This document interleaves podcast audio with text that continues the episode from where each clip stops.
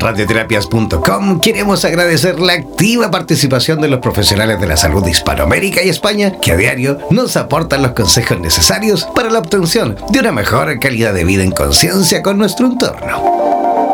Gracias por ser parte de los más de 30.000 profesionales inscritos en nuestra comunidad. No dejes de ingresar a nuestra página web e infórmate de la posibilidad de ser parte de nuestro staff de locutores o locutoras desde cualquier lugar del mundo. Somos la radio oficial de los terapeutas y profesionales del área de la salud presentes en 32 países a través de nuestras cuatro estaciones en español, portugués, inglés y ruso. Hazte parte de nuestras redes sociales y ayúdanos a construir la red de terapeutas más grande del planeta. Somos Radioterapias. Somos lo que sentimos. En radioterapias.com. Somos lo que sentimos.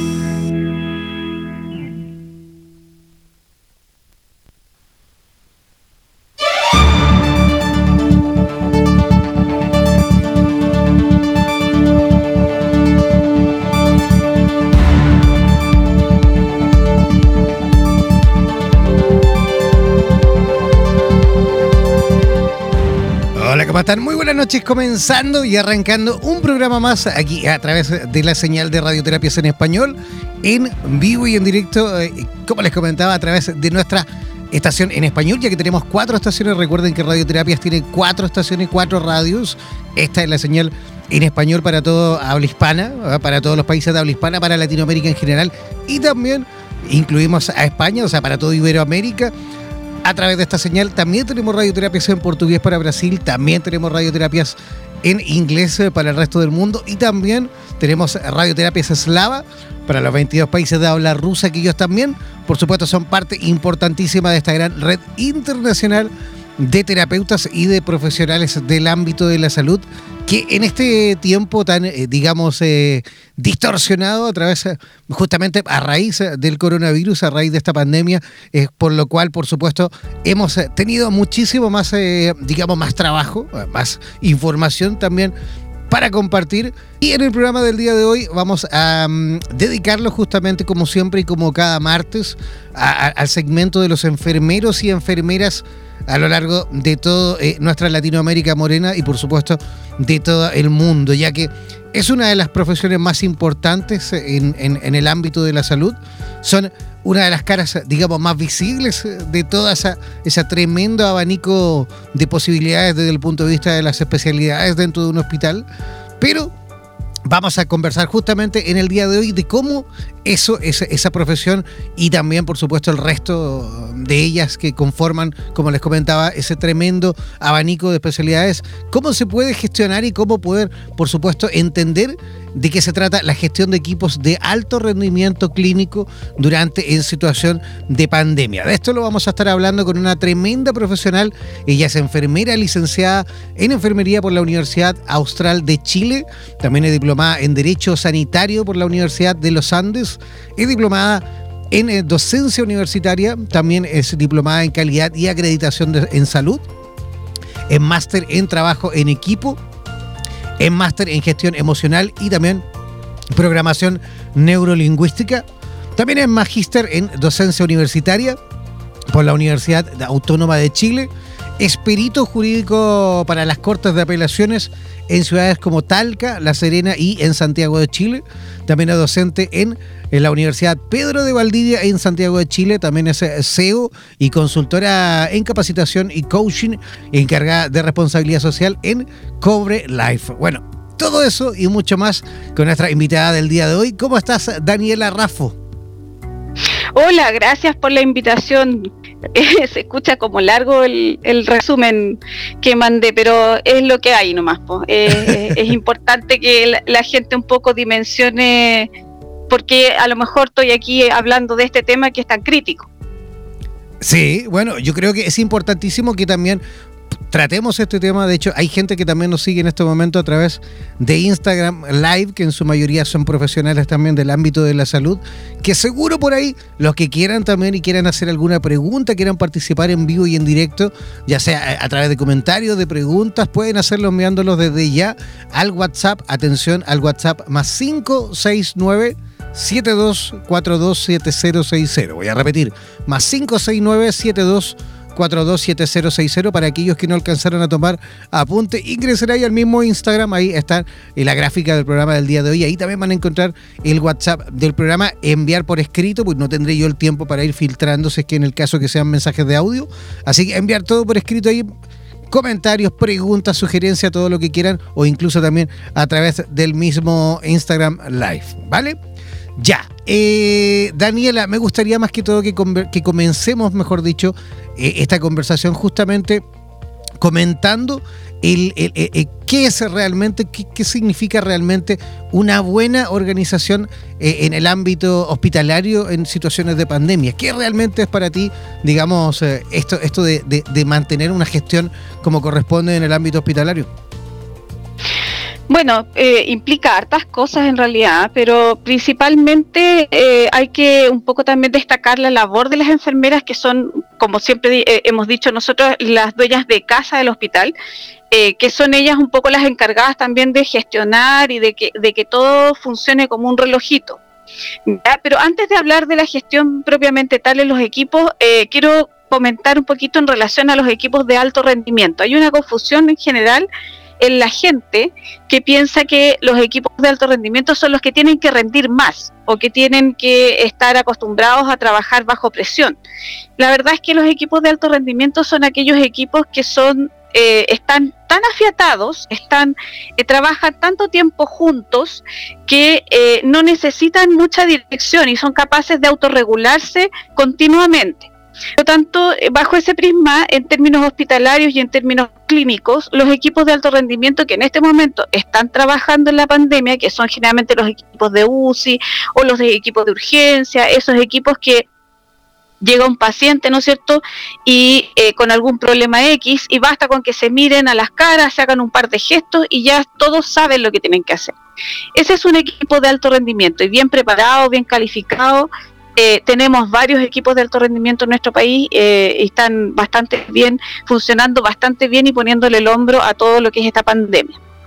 Eso, cuando, cuando tú hablas de un equipo bien organizado, bien estructurado, también significa, me imagino, no sé, te lo pregunto, ¿puede ocurrir en el caso de a lo mejor de un facultativo, digamos, de, un experto en alguna materia en especial?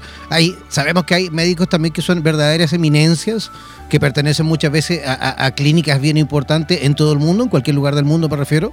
Pero ocurre también que a lo mejor algún facultativo X eh, eminencia en, en, alguna especialidad cuente con un equipo, digamos, multidisciplinario que con él, digamos, le acompaña o él se va adaptando dependiendo de la situación de cada recinto hospitalario en el que trabaja. La verdad es que eso es, eh, va a depender un poco de la dinámica que tenga el centro hospitalario. En general, en los hospitales los equipos están eh, armados de acuerdo a los turnos, ¿no es cierto?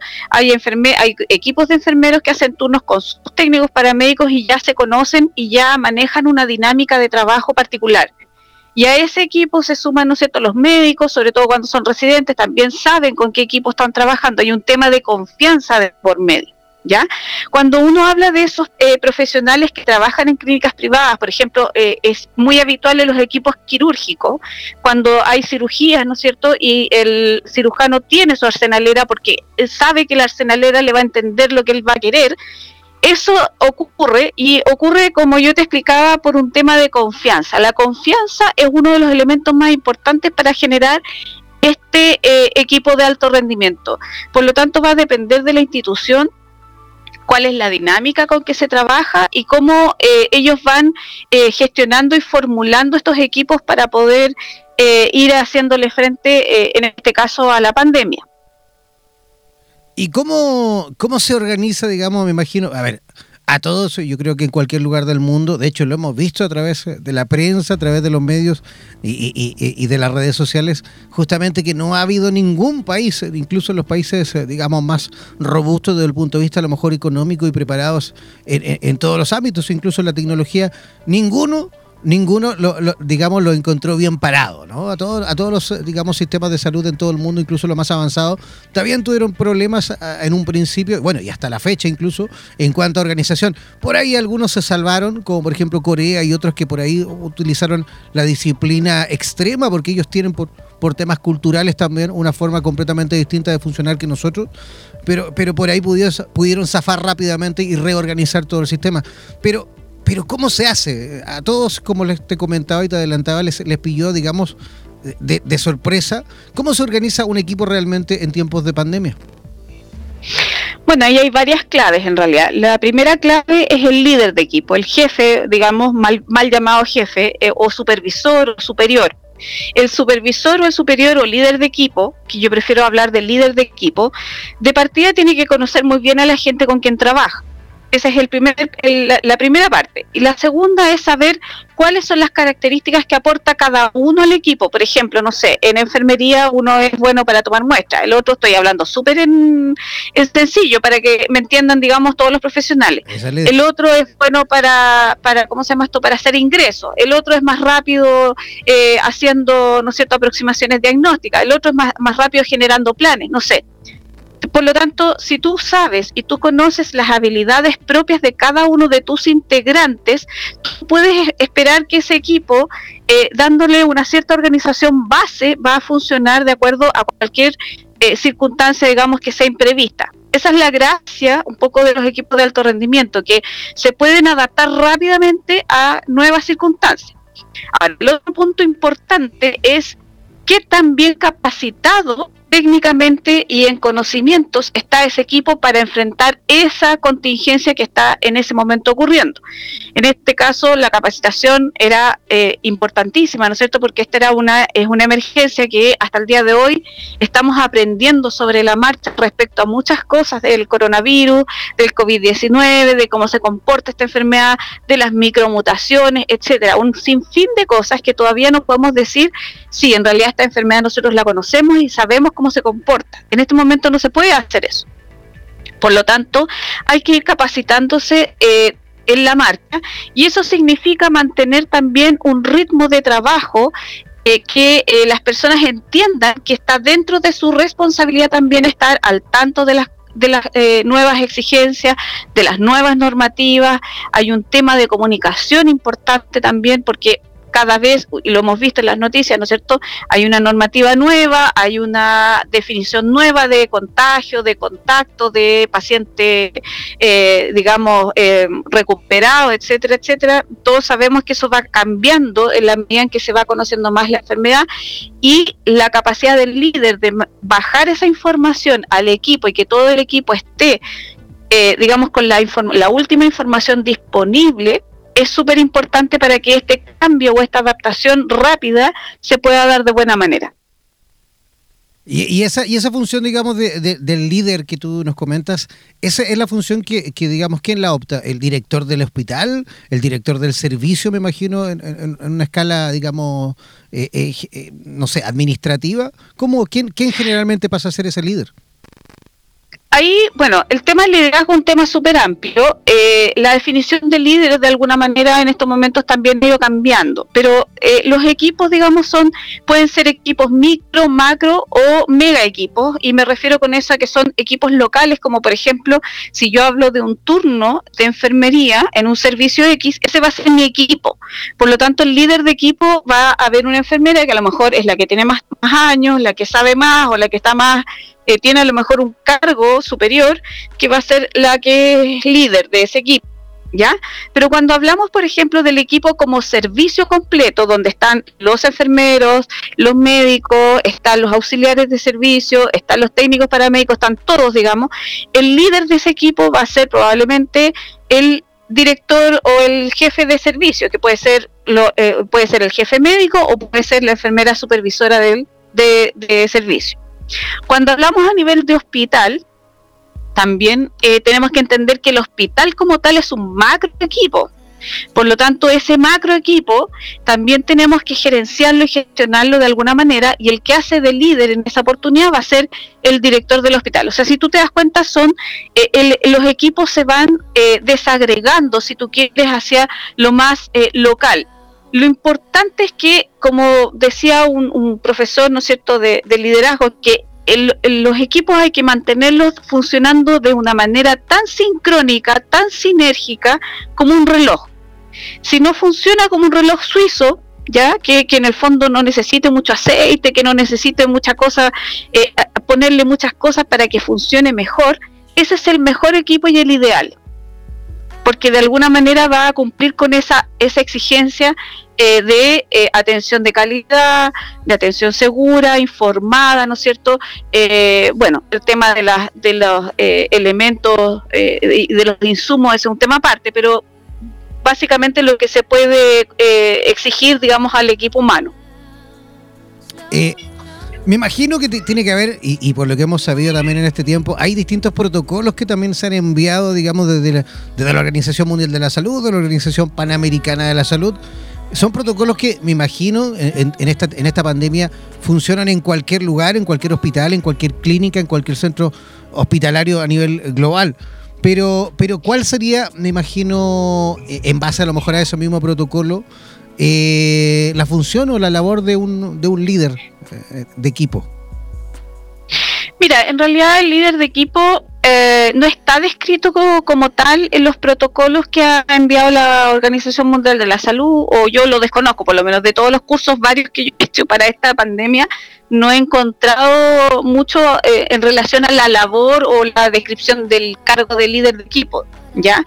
Pero básicamente el líder tiene ciertas responsabilidades con su equipo y una de ellas y la más importante yo creo que es guiarlos en la atención eficiente, efectiva, o sea, en el tiempo que corresponde, eh, con la calidad y seguridad que corresponde, ¿no es cierto?, humanizada, ya, sobre todo cuando hablamos de los equipos de enfermería y ojalá se dieran todos los profesionales, hablamos siempre de la atención humanizada, eh, pero también eh, optimizando la cantidad de recursos disponibles que tenemos. Y eso no aparece en ninguna parte, por lo tanto es una habilidad propia de, de las enfermeras o enfermeros que en general y muchos van a concordar conmigo, eh, tenemos que ser sumamente creativos para poder cumplir con las exigencias que nos hacen de repente sin tener acceso a todo lo que debiéramos tener. ¿Ya? Eh, pero básicamente el líder de equipo tiene que eh, velar porque su equipo funcione de esta manera aceitada, como te decía yo, como reloj suizo, esa es una, pero que también funcione de manera segura de manera acertada, de manera asertiva también, y para eso hay algunas estrategias que han sido descritas en los trabajos de, de alta complejidad, como el doble chequeo, por ejemplo, eh, que es una estrategia que se usa eh, sobre todo en las UCI cuando, eh, digamos, hay una atención que es muy compleja, muy complicada y ahí tiene mucho detalle, siempre estar con alguien más que haga como el doble chequeo, no sé si me explico. Entonces, por ejemplo, si se va a tomar, voy a hacer un ejemplo muy simple otra vez, pero si se va a tomar un examen, que sea la persona que lo toma, lo rotula, ¿no es cierto? Pero que haya un segundo que revise que efectivamente el examen está bien tomado, corresponde el tubo, corresponde el nombre eh, y corresponden, digamos, eh, los datos que se registraron para poder enviarlo al laboratorio. Esa es una de las tantas estrategias. Que el paso B revise que el paso A haya funcionado. Exactamente, ese es el doble chequeo que se hace cuando, para evitar errores, eh, digamos, una medida de seguridad, eh, que eh, permite, ¿no es cierto?, hacer estas, estas acciones rápidas, eh, pero de la manera más segura posible. Eh, esa es una. La otra, por ejemplo, es el, digamos, la, la, reunión de motivación inicial, que eh, ese es el nombre técnico que tiene, cuando uno hace la entrega de turno, ¿no es cierto? Uno recibe turno en la mañana, pero al equipo nuevamente se le reúne y se le dan las pautas a seguir del día y se hace de nuevo un, un como un chequeo de seguridad. Se puso bien la mascarilla, se lavó las manos, se puso los guantes, se puso la, la pantalla facial, no sé, donde usen buzo, qué sé yo, los elementos de seguridad que tengan que tener y recordar un poco, eh, aunque suene majadero, aunque suene cansador y todo lo que puedan estar pensando los colegas, em, pero es importante mantener esa, esa, esa brecha, o sea, e, evitar, digamos, esa brecha en la seguridad. Y la seguridad no es solo para los pacientes, sino que también es para el equipo. Y así evitamos, y esto lo hacen, lo hicieron los equipos en Corea, justamente por eso que no, hay pocos contagios en Corea, se, se eh, vestían entre todos y entre todos se chequeaban. Si el, el, buzo, por ejemplo, estaba bien puesto, si la mascarilla estaba bien puesta, si estaba bien lava, eh, si se había lavado las manos, y hacían como un tipo de checklist. y eso los ayudaba de alguna manera a mantener presente eh, durante el turno, ¿no es cierto?, las medidas de seguridad tanto para los pacientes como para ellos mismos. Hay varias estrategias. Ajá. Oye, Daniela, tú algo recién nos mencionaba y nos adelantaba con respecto a los equipos de alto rendimiento. ¿En qué se, en qué se diferencia, digamos, del resto de la población hospitalaria? La verdad es que podría no diferenciarse en nada si fueran equipos en que, eh, eh, digamos, eh, sus componentes o sus elementos que lo componen fueran gente que trabaja junta mucho tiempo, gente que ya tiene una sinergia dentro de, de, las acciones que hacen unos con otros, que se entienden muy bien, que se comunican muy bien, que pueden resolver las diferencias de manera correcta sin llegar a un conflicto mayor que no necesitan gran supervisión porque son equipos, como yo te explicaba, que funcionan solitos. O sea, uno les da la indicación, ¿no es cierto? O les da el vuelito, por decirlo de alguna manera, y de ahí para adelante funcionan solos y lo único que uno tiene que hacer es controlar, claramente supervisar lo que hay que supervisar, pero más allá en general no tienen mayores problemas. Ahora, lo ideal es que todos nuestros equipos fueran de alto rendimiento eh, y vuelvo a insistir, no hay que confundir con los equipos que están sometidos a mucha presión. ¿Ya? Puede haber un equipo de alto rendimiento, por ejemplo, en un consultorio, puede haber un equipo de alto rendimiento en un SAPU, puede haber un equipo de alto rendimiento en una ambulancia. Eh, da lo mismo, digamos, el lugar donde estén. Si lo importante es que efectivamente tengan un alto rendimiento, o sea, que rindan de manera eh, adecuada, que sean, digamos, eh, costo efectivos, no sé cómo decirlo, eh, explicarlo, pero de alguna forma, para que me entiendan los chiquillos, eh, que sea el costo-beneficio sea muy alto, o sea, el, digamos, el costo sea muy bajo para el beneficio que podemos tener. Y, todas estas estrategias que tú más o menos nos has ido, digamos, enseñando, el funcionamiento, el correcto funcionamiento del cómo gestionar y cómo organizar estos equipos de alto rendimiento e incluso cómo gestionar y organizar al resto del equipo, o mejor dicho, de la población hospitalaria. Pero, ¿qué pasa, Andrea, perdón, Daniela, cuando llegamos al invierno y nos enfrentamos a esta campaña de invierno? en los distintos, eh, digamos, eh, centros de atención primaria y en los distintos hospitales y vemos siempre la misma película. ¿Por qué vemos los centros de, hospitalarios en sus, en sus departamentos de urgencia, por ejemplo, siempre saturados, siempre colapsados, mm. siempre cuando uno lo ve por la televisión, uno siempre se queda con esa sensación de que las cosas no se están haciendo bien? Mira, yo creo que ahí eh, a lo mejor va a ser súper impopular lo que voy a decir, ¿ah? pero no depende mucho de los equipos en sí, Depende, eh, sí, depende también de la cultura de equipo, depende de las ganas que tengan de uno de trabajar, de la, me van a decir de la, ¿cómo se llama esto? De de la vocación que uno tenga, pero en, en, Chile estamos al debe con el sistema hace muchos años, entonces tenemos un déficit hospitalario importante. Eso no lo digo yo, lo han dicho los estudios, ¿no es cierto? Eh, hay varios estudios al respecto, si alguien los quiere consultar, pero eh, de alguna manera las camas hospitalarias, las atenciones eh, digamos, previas o, o, digamos, de urgencia, son deficientes más que nada porque eh, no estamos preparados para esa, ese tipo de atención. Nosotros estamos preparados, y así se gestó el sistema hace muchos años atrás, eh, para una atención primaria. Eso quiere decir eh, ponerle el, foco, o eso fue lo que se intentó, digamos, no es que estemos preparados 100%, pero se le puso más bien el foco a lo que era la prevención, el fomento y la promoción de la salud, y de alguna forma también se dejó en desmedro todo lo que era la parte curativa y de rehabilitación.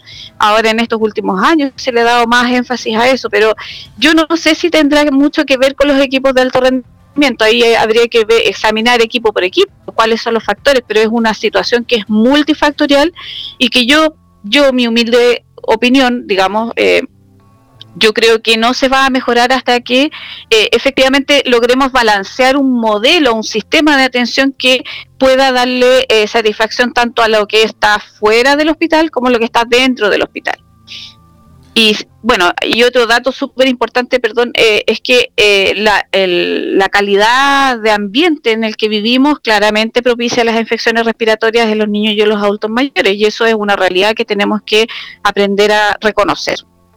¿Cómo, cómo son las condiciones del personal sanitario en, digamos, hospitales públicos versus a lo mejor a las condiciones que pudiese tener un profesional del área de la salud en, una clínica privada. ¿Es muy dispar, muy distinta? A ver, yo, eh, como para que la gente se haga una idea, yo trabajé muchos años en eh, una clínica privada, no voy a decir cuál, eh, prestigiosa de este país, como les gusta decir, y también trabajé en hospitales públicos, por lo tanto conozco las dos caras de la moneda bastante bien. Hace rato sí que esto, que ya estoy un poco fuera de, de las pistas clínicas directamente, pero igual mantengo mis, nexos con, con, los centros. Pero eh, básicamente la principal diferencia tiene que ver en las clínicas privadas con lo que es el tema hotelería, ¿no es cierto? Claramente son mucho mejores las instalaciones de una clínica privada, la calidad de los insumos también, eh, la cantidad probablemente eh, dependiendo de la clínica también. Eh, y esa es la gran diferencia entre las clínicas y los hospitales públicos. A veces los hospitales, efectivamente, a mí me pasó varias veces que no teníamos insumos, no teníamos que ingeniarnos para poder hacer las atenciones de manera de la mejor manera que podíamos hacer. Pero en términos de personal, yo creo que no hay mayor diferencia si tú piensas que son profesionales que salen casi todos de las mismas universidades, eh, a lo mejor los, los, profesionales de clínica, todo el mundo cree que son como más ABC1, yo no soy nada de ABC1, trabajé en una clínica, entonces eh, de alguna manera hay muchas creencias de la gente en relación a las diferencias entre un lado y el otro. Pero, pero, me refiero en eh, cuanto a las condiciones de trabajo, ¿ah? las condiciones que puedes tener tú en un hospital y en una clínica a eso voy. En, las clínicas privadas es como cualquier centro privado. Cualquier empresa privada donde de un día para otro te pueden despedir, donde de un día para otro te pueden decir, mire, ¿sabe qué? Usted ya no trabaja más aquí porque no me gustó cómo vino vestida o X cosas, ¿no es cierto? Son cosas más de, presentación personal, del trato a los pacientes, no tiene que ver mucho con, con, a lo mejor con la calidad y la seguridad ya es como el, va como en segundo plano. Eh, la cantidad de, eh, por ejemplo, si hablamos de sueldos, en estos momentos eh, entiendo, porque no estoy completamente segura, pero entiendo que están más o menos parejos los sueldos entre las clínicas y, y los hospitales. Claro que los hospitales, ahora las enfermeras, por ejemplo, los reciben con un sueldo muy bajo comparativamente a los años en que yo egresé. Eh, pero eso tiene que ver con la, con la oferta y demanda, digamos. en términos de, por ejemplo, eh, cantidad de trabajo, yo creo que la cantidad de trabajo existe en los dos lados. Lo que pasa es que la continuidad laboral es lo que uno tiene que evaluar si uno quiere, por ejemplo, estar 20.000 años en una clínica o en un hospital, ¿no es cierto? O uno quiere ir haciendo más cosas, que fue mi caso. Digamos, yo trabajé en consultorio, trabajé en un hospital, después me fui al sur, en un hospital chico y así. He ido trabajando en distintas partes, pero porque eh, había una necesidad en mí de conocer distintas áreas de la salud. Pero puede ser que alguien no quiera eso y quiera estar los 25 mil años o los que sean, digamos, en un, en un mismo lugar. Eh, y esa continuidad se puede lograr tanto en el, en el ámbito público como en el privado, eh, pero es más difícil, creo yo, en el, en el privado, digamos. ¿ya? Eh, generalmente hay mucha rotación de personal en el privado, lo cual también eh, va un poquito en desmedro de estos equipos que yo te comentaba, que están bien afiatados, que ya se conocen, que trabajan bien. Cada vez que hay rotación de personal, el equipo tiene que partir de cero, se tiene que volver a rearmar. Por lo tanto, eh, es relativo, eh, las dos partes tienen sus pros y sus contras. No, no hay, digamos, una mejor que otra y va a depender del gusto de cada uno también. Me imagino. Oye, Daniela, mira, vamos a hacer una pequeña pausa cortita y al regreso vamos a seguir conversando contigo y vamos a sumar también a esta conversación a otra enfermera que ya de hecho ya está eh, esperándonos, pero lo que pasa es que ya se retrasó un poquito por temas justamente de trabajo, por temas laborales eh, en la clínica en la cual ella trabaja. Así que ahí al regreso también vamos a, abrir las comunicaciones con Fernanda Ramos, que ya nos está esperando en línea. Así que una pequeña pausa cortita y ya regresamos aquí en Radioterapias en Español.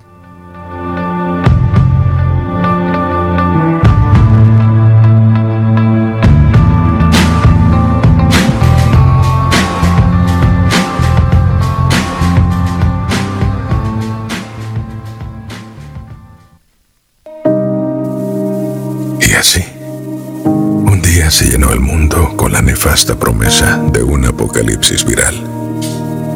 Y de pronto las fronteras que se defendieron con guerras se quebraron con gotitas de saliva. Hubo equidad en el contagio que se repartía, igual para ricos y pobres.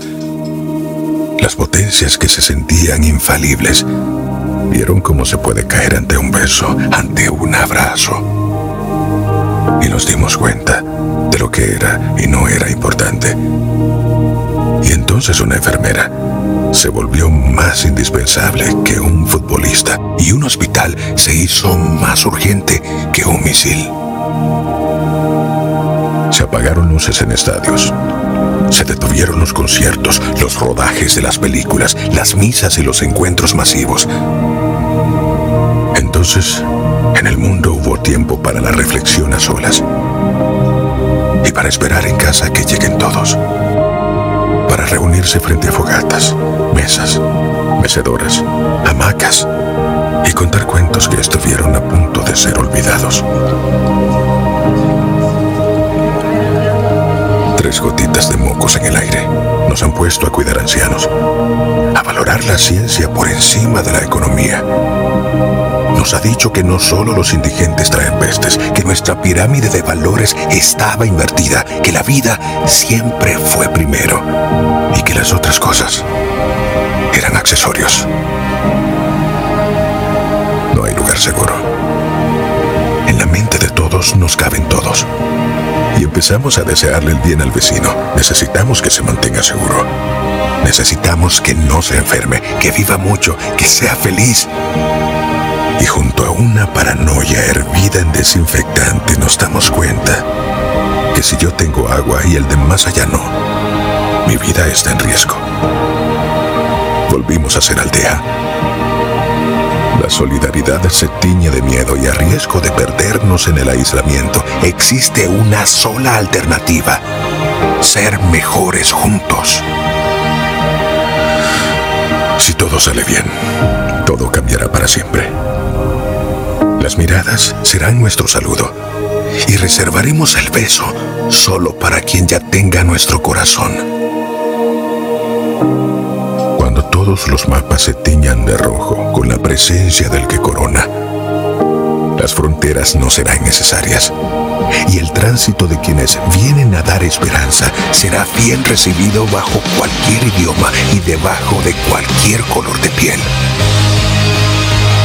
dejará de importar si no entendía tu forma de vida, si tu fe no era la mía. Bastará que te anime a extender tu mano cuando nadie más lo quiera hacer.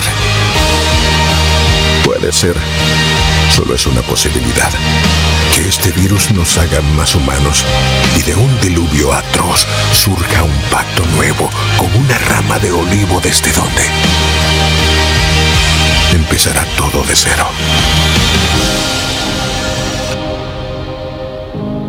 En radioterapias.com somos lo que sentimos. No olvides descargar gratis la aplicación de radioterapias en Google Play y disfruta de nuestra programación continua las 24 horas del día y los 7 días de la semana. En radioterapias.com somos lo que sentimos. En radioterapias.com somos lo que sentimos.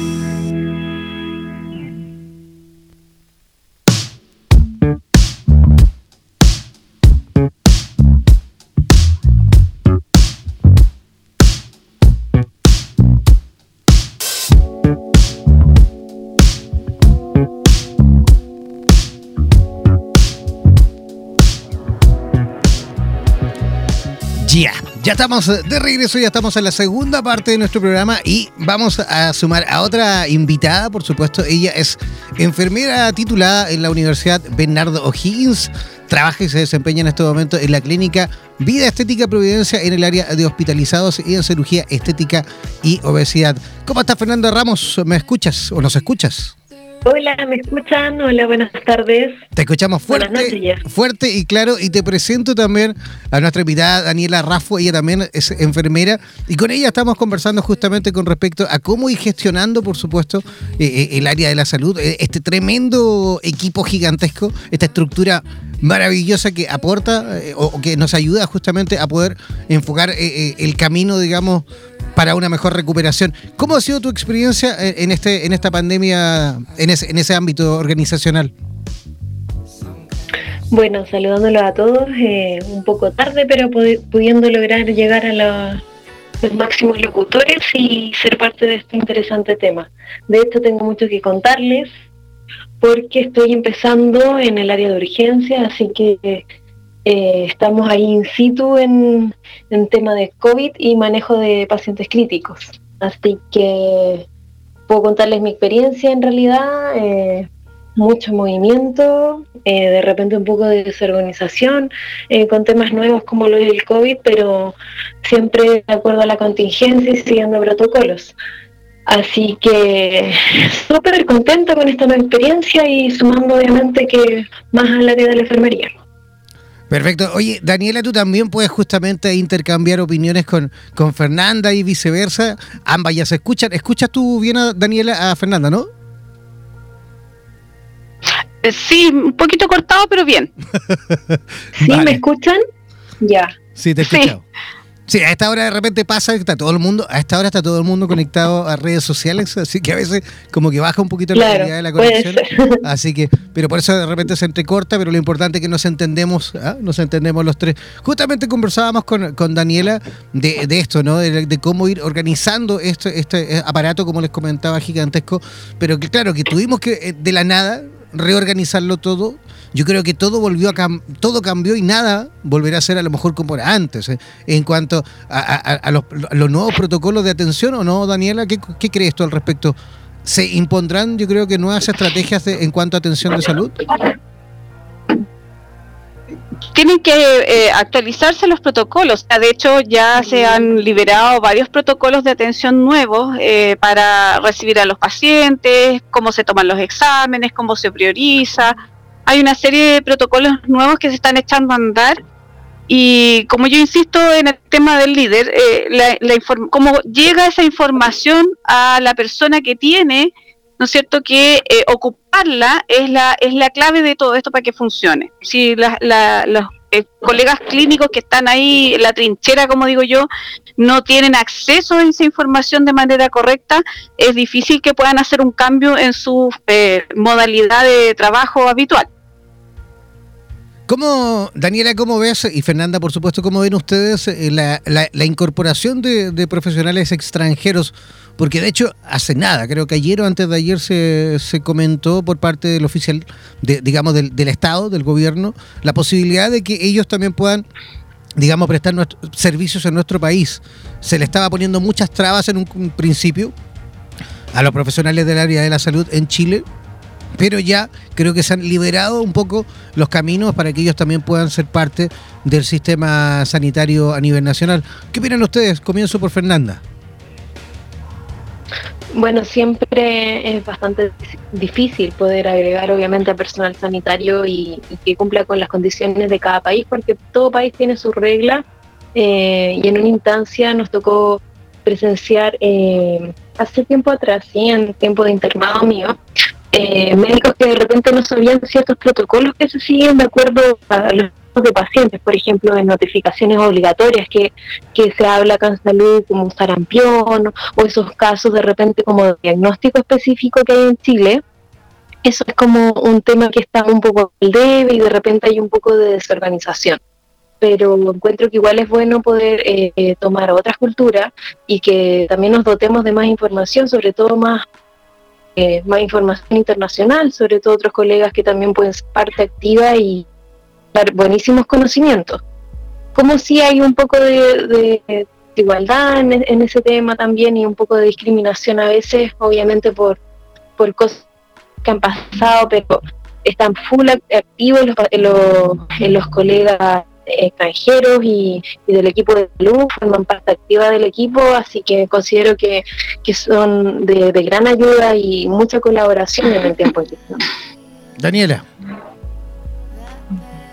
Yo concuerdo con Fernanda, fíjate, yo creo que es una buena alternativa, eh, pero sí yo sería un poquito más cuidadosa en dónde específicamente eh, les van a asignar labores, porque eh, de alguna manera, y, Fernanda tiene mucha razón en eso, me, también me ha tocado trabajar con personal extranjero, médicos, enfermeras, técnicos, una serie de gente, digamos, eh, no manejan necesariamente hasta el mismo lenguaje es distinto. Entonces, eh, en una situación de emergencia, no sé, uno dice, por, voy a decir una, a lo mejor algo que no tiene mucho que ver, pero uno dice una pinza y a lo mejor ellos no dicen pinza.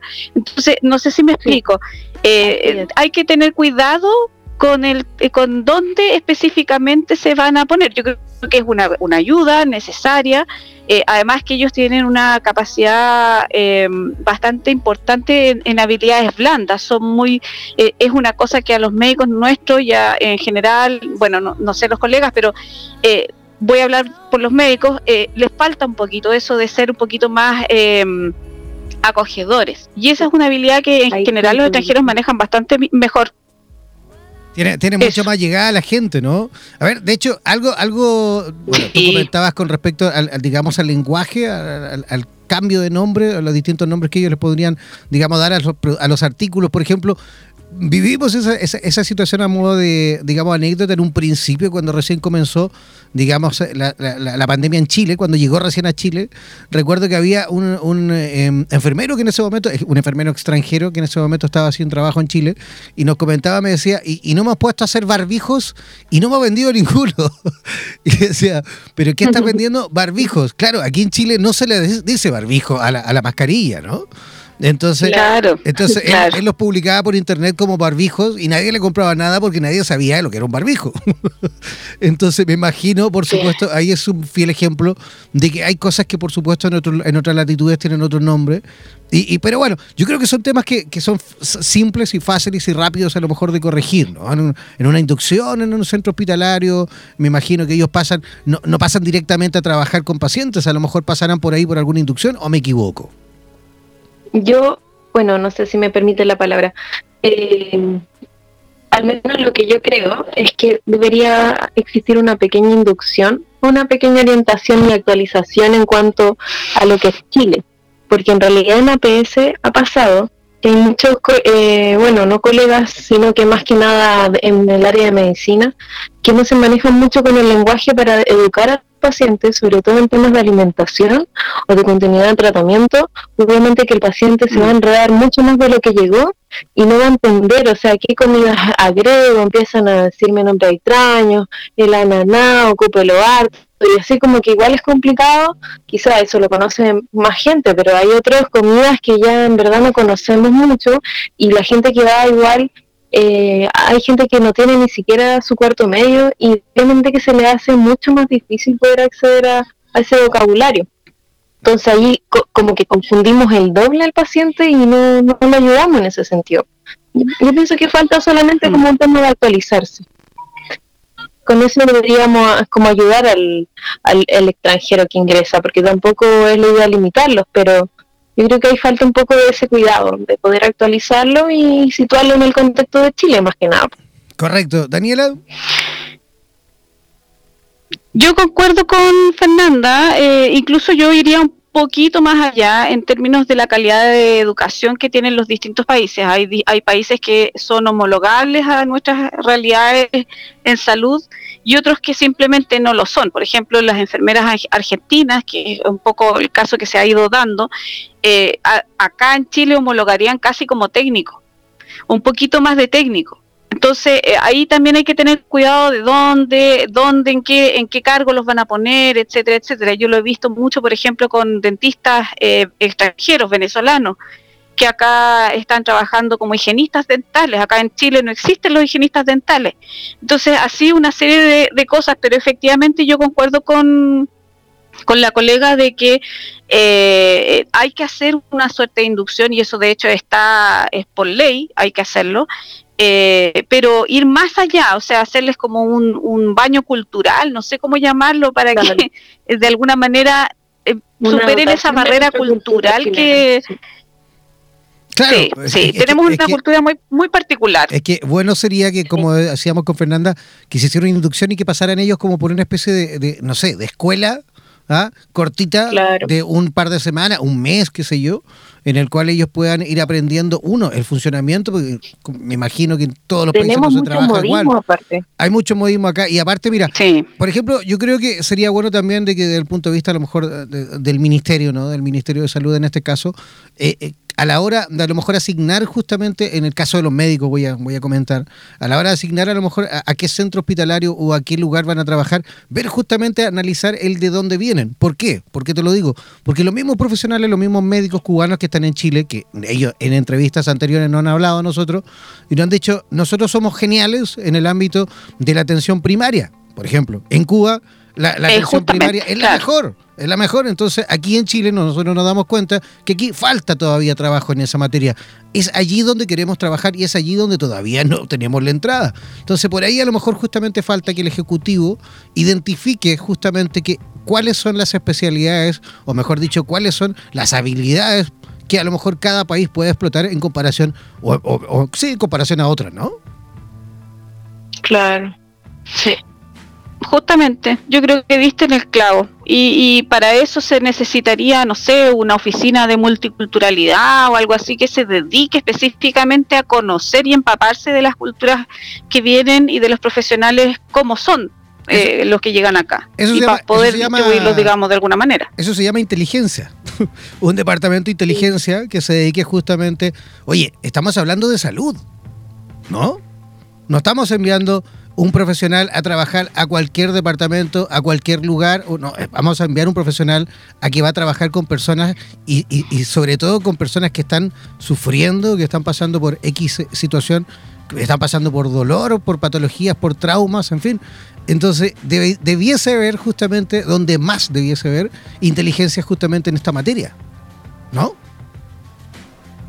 Sí, yo, concuerdo con lo mismo, sí. Es muy complicado el tema y debemos tomar un, poco más de tiempo para poder desarrollar este, este como tema cultural y, dotarse de eso, porque igual es difícil. O sea, si yo el día de mañana quisiera irme, no sé, a España, voy a estar al debe con muchas cosas que ellos practican que yo no lo sé y que también son normales dentro de su cultura. O sea, por ejemplo, para México es muy normal, no sé, eh, tomar desayuno un poco de ají y comer eh, cosas como fritura y para nosotros como no, eso está prohibido, la dieta no corresponde, eh, a veces un diabético se puede saltar eso allá y acá no, entonces como complicado hacer la similitud entre una cultura y otra, entonces no, no es llegar y, llegué a otro país, entonces yo vengo con eso y, y no me doto de lo de cada país, es difícil poder concordar.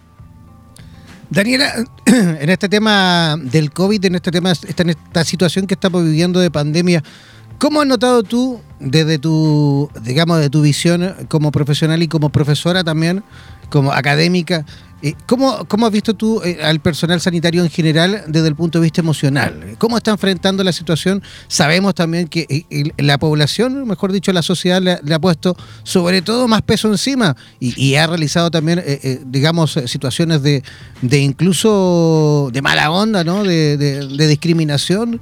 En, distintos lugares y de distintas formas. Y no solo en Chile, sino que en distintos países de Latinoamérica y del mundo. ¿Cómo ves tú al personal sanitario desde el punto de vista a lo mejor emocional en este país? Mira, yo creo que la parte emocional es algo que se ha ido dejando bastante de lado, tanto para la gente, la población en general, como para el personal de salud. Eh, lo primero que tenemos que entender desde ese punto de vista es que estamos en una situación anómala, no es una situación normal, es una situación crítica de emergencia, ¿no es cierto?, donde mucha gente está asustada, donde mucha gente no sabe lo que tiene que hacer, donde es una situación que nunca la hemos enfrentado, por lo tanto no tenemos recursos anteriores para poder salir de eso. Pero en términos de la gestión emocional de los equipos de salud eh, ha sido bastante pobre por parte de, digamos, de las organizaciones o las cabezas pensantes de esta de quienes organizan el trabajo, eh, es algo que nos, que nos falta y falta eh, lo que se llama la desactivación del equipo al final de la jornada, ¿no es cierto? Donde logran, donde se juntan, conversan de lo que les pasó, cómo están, eh, si hubo algo que los marcó específicamente, algún paciente, si es que falleció alguien, por ejemplo, también es importante sentarse con el equipo a conversar. Eh, esas cosas, por ejemplo, no se hacen, no están dentro de ningún protocolo.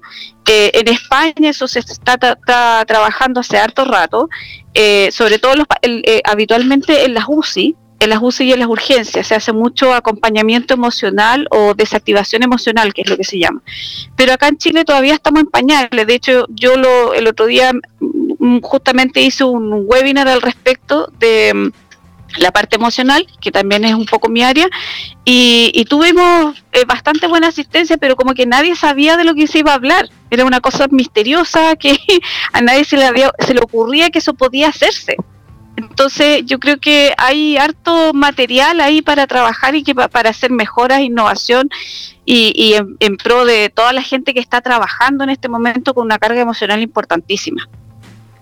De hecho, nosotros como, como radio, eh, ni siquiera somos un ente del Estado, ni mucho menos, todo lo contrario. Somos un trabajo completamente altruista. Nosotros como radio ya tenemos un equipo de psicólogos, tenemos un equipo de psicólogos de distintos lugares de Latinoamérica y hemos, eh, eh, digamos, hemos puesto una línea de, de atención, digamos que sería primeros auxilios psicológicos para personal sanitario en cualquier lugar de Iberoamérica para cualquier, para cualquier, persona que quiera justamente una orientación psicológica, debe escribir al WhatsApp más 569 366 48249. Voy a repetir, el más 569 366 48249. Ese es el WhatsApp del SOS Psicología especial para personal sanitario desde cualquier lugar de Latinoamérica, de cualquier lugar de Iberoamérica y completamente gratuito. Así que escribir ahí a las personas que por ahí necesitan a lo mejor de alguna orientación, personas que, personal sanitario que a lo mejor esté pasando por alguna crisis, que necesite contención en alguna materia, bueno, escribir a ese WhatsApp al más 569-366-48249. Ese es un número chileno, pero lógicamente a través del WhatsApp pueden acceder a él desde cualquier lugar de Iberoamérica. Eh, amigas, tengo que igual comenzar a despedirla ya por el tiempo, pero justamente esperemos que esta no sea la última vez. Fernanda ya es parte de la casa, la tenemos generalmente todos los martes, va a estar ella acompañándonos aquí en este programa. Y esperamos a, ti también, Daniela, tener la suerte y la oportunidad de seguir conversando contigo en otras oportunidades. ¿Te parece? Yo feliz de acompañarlos en los temas que ustedes quieran conversar. Yo de todo conversó. Perfecto. Ahí vamos a mantenernos entonces en contacto para ir eh, eh, agendando y organizando otras conversaciones contigo. ¿Te parece? Súper. ¿Cómo las personas que quieran a lo mejor saber un poquito más de ti, que quieran a lo mejor obtener un poco más de información, cómo pueden localizarte? Mira, eh, como tú lo leíste por ahí, eh, yo eh, tengo una empresa consultora donde justamente hacemos gestión de equipo, trabajamos todo lo que es la parte de gerenciamiento, ayudamos a los equipos de salud y a las instituciones de salud general y se llama RIB Consultoría, Capacitación y Coaching para Chile y Latam. Estamos en LinkedIn, estamos en Facebook, estamos en Instagram, estamos en Twitter Estamos también en nuestra página web que la voy a aprovechar de pasar, es https dos puntos slash slash r y con y b consultoría.cl. Ahí van a encontrar una serie de informaciones, eh, hacemos asesorías, hacemos coaching y también hacemos atención de primer auxilio psicológico. Eh, lo estábamos haciendo también en forma gratuita, más bien orientado a la gente más que al profesional de salud.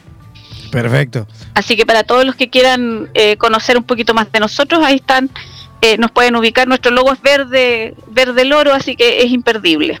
Ok, perfecto. Un millón de gracias, Daniela. Fernanda, ¿tú cómo las personas te pueden localizar también?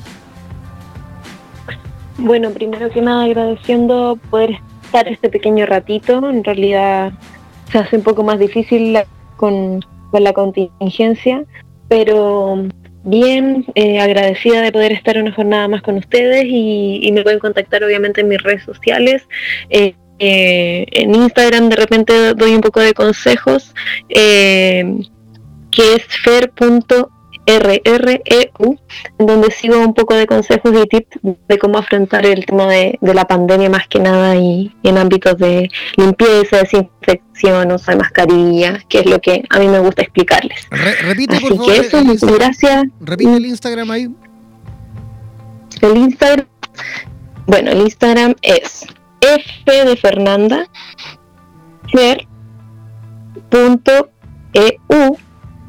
.rr.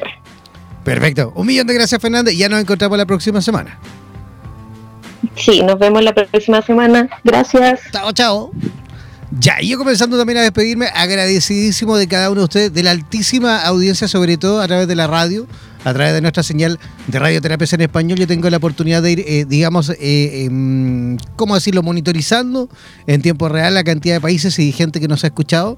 Muchísima gente de México, que enviamos un saludo a México, también gente de Chile, por supuesto, a Panamá también, a Costa Rica, a Guatemala, a Ecuador, a Colombia, a Argentina, Uruguay y también vemos por ahí gente de, Rusia y de Alemania que siempre están ellos ahí escuchando.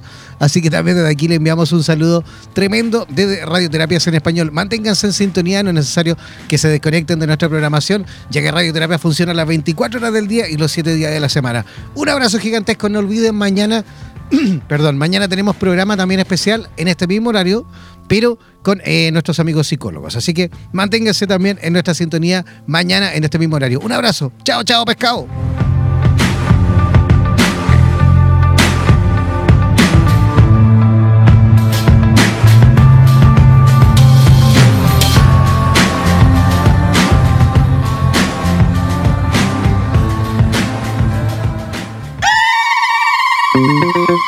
Olvides descargar gratis la aplicación de radioterapias en Google Play y disfruta de nuestra programación continua las 24 horas del día y los 7 días de la semana.